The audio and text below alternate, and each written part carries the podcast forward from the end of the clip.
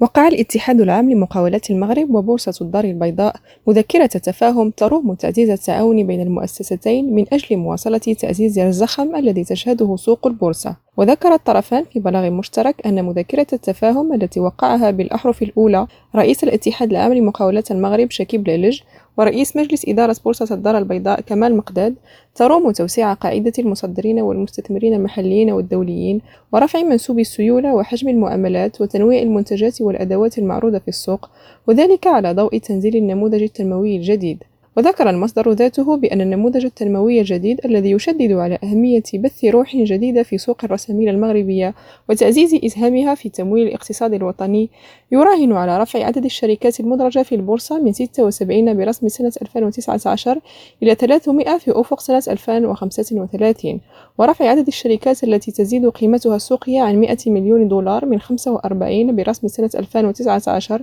إلى 150 بحلول سنة 2035 بسمة رياضي ريم راديو الدار البيضاء.